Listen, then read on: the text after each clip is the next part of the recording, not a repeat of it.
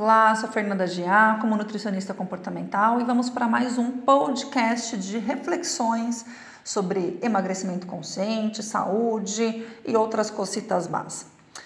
Quero te fazer uma pergunta. Aliás, não, antes da pergunta, uma reflexão. Se você está acima do peso há muito tempo, não consegue emagrecer e está triste com essa situação, você já se perguntou se Será que você está infeliz porque está acima do peso? Ou será que você está acima do peso porque está infeliz?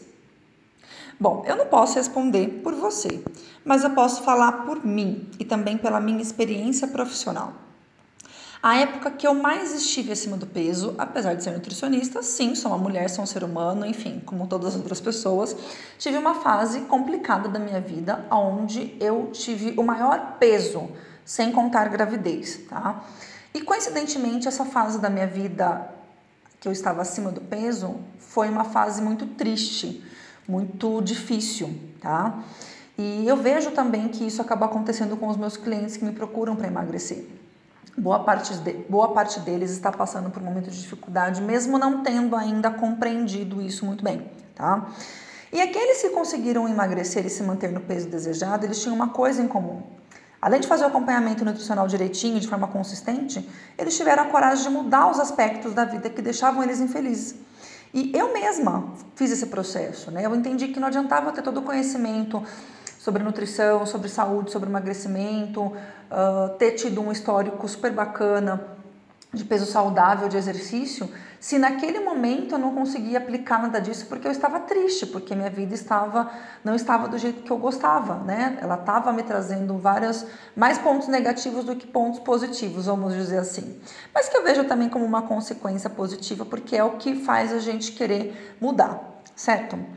Então, o, qual que é o aprendizado disso, né? O que que eu aprendi com uma fase difícil da minha vida?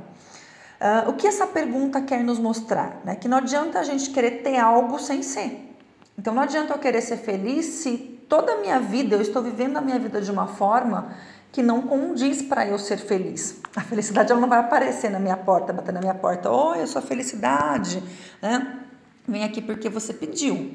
Não, a gente tem que construir isso, a gente tem que fazer ações para ser feliz tá? E para fazer ações para ser feliz, a gente tem que ter clareza do que a gente quer ser. Então, a gente já tem que começar a ser o que a gente deseja para começar a fazer o que a gente precisa para chegar onde a gente quer. Eu sei que parece meio confuso, mas é fácil, tá? Então, o que que acontece? Eu converso muito com os meus clientes em função disso, por isso que o trabalho comportamental ele é muito interessante, tá? E é por isso também que as questões de perda de peso e tudo mais pode variar bastante de um cliente para o outro, porque às vezes tem tanta coisa que ele precisa resolver antes, né? Que até chegar no momento do emagrecimento pode levar um tempinho, mas você pode ter certeza que esse é o movimento que vai fazer com que o resultado seja sustentável, tá? Então, a mensagem desse podcast é o seguinte: não queira ter algo para ser, ter um corpo bonito, ter mais dinheiro, ter um melhor casamento, ter uma casa melhor, para para ser mais feliz. Faça o um movimento ao contrário. Tenha clareza do que você de que você quer ser feliz ou de qualquer outra coisa. Identifique quais ações você precisa fazer, executar para te deixar mais feliz e comece a fazer essas ações.